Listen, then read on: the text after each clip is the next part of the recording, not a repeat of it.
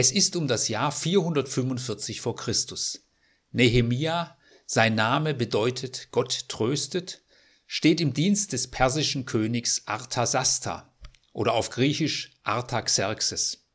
Er bekommt Besuch von Menschen seines jüdischen Volkes, Menschen aus Jerusalem. Sie berichten, dass die Stadtmauern und Tore Jerusalems immer noch zerstört daliegen. Dies ist nun schon Jahrzehnte so, seit der Eroberung Jerusalems durch die Babylonier im Jahre 586 vor Christus. Keiner hat sich bisher an den Wiederaufbau gemacht. Aber als Nehemia davon hört, da packt es ihn. Ihm kommen die Tränen. Es berührt ihn im Innersten. Dieses Mitfühlen bringt ihn zum Beten. Er fastet und betet tagelang zu Gott. Er erinnert Gott an die versprochene Treue zu seinem Volk. Und er tritt vor seinen König und bittet ihn, dass er ihn mit Geleitbrief und Vollmacht nach Jerusalem schickt, um dort einen Wiederaufbau zu leisten. Arthasasta gibt ihm diese Erlaubnis, als eine Art Wiederaufbaukommissar nach Jerusalem zu gehen. Nehemia sieht vor seinem inneren Auge die Trümmer der Stadt, und es berührt ihn so sehr, dass er sich auf den Weg macht und aktiv wird. Er schreckt nicht vor dieser fast unmöglichen Aufgabe zurück. Er reist nach Jerusalem und erweist sich dort als geschickter Motivator. Er kann die Menschen dort gewinnen, mit ihm anzufangen, die Trümmer wegzuräumen und mit dem Wiederaufbau zu beginnen. Für Menschen, die schon so lange mit den Trümmern leben, die sich auch damit arrangiert und eingerichtet haben, ist das nicht leicht, neu anzufangen. Doch Nehemia gelingt es, sie mit auf den Weg zu nehmen. Aber oftmals ist es so, wer etwas aufbauen will, wer etwas leisten will für eine bessere Zukunft, der stößt auf Hindernisse. Wer Trümmer im eigenen Leben beseitigen möchte, stößt auf Widerstände. Wer etwas bewegen will im Leben, sein Bestes geben will, bekommt es oft auch mit Gegnern zu tun. Bei Nehemia sind es vor allem drei Hindernisse. Das erste Hindernis ist der Spott von außen. Das schaffst du, das schafft ihr eh nicht. Das wird nichts. Wenn nur ein Fuchs auf eure Mauer springt, dann stürzt sie schon ein. Das zweite Hindernis ist offene Feindschaft. Der in Samaria residierende Gouverneur Sambalat und sein ostjordanischer Kollege Tobia wollen diesen Plan verhindern. Sie wollen keine Veränderung.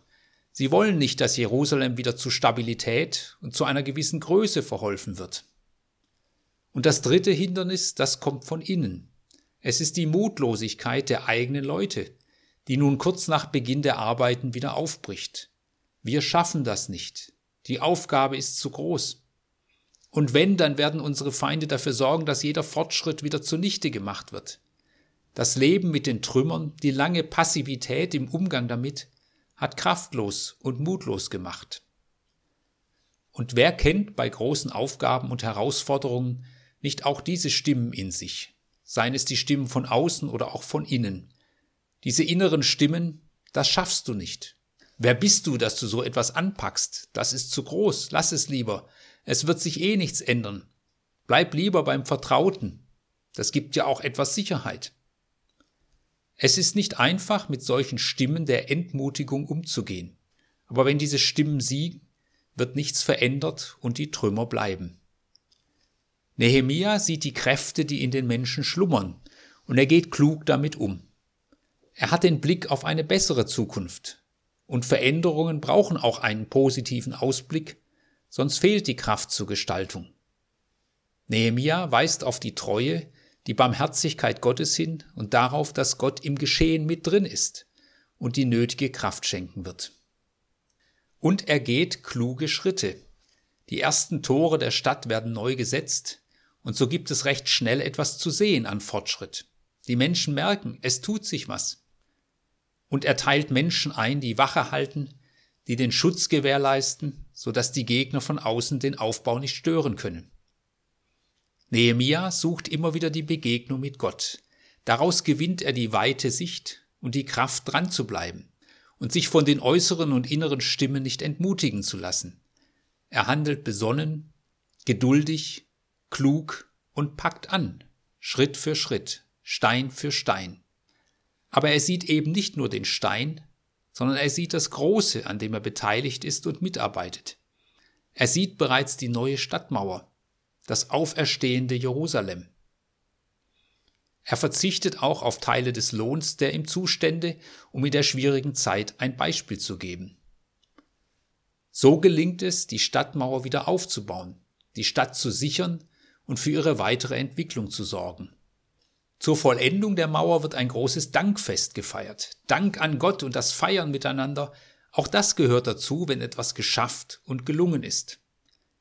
Nehemia hat ungefähr zwölf Jahre in Jerusalem gewirkt und ungeheuer viel dazu beigetragen, die desolaten Verhältnisse in Jerusalem zu verändern und die Trümmer zu beseitigen. Und damit hat er für etwas ganz Kostbares gesorgt. Für Hoffnung, für neue Zuversicht und neuen Lebensmut.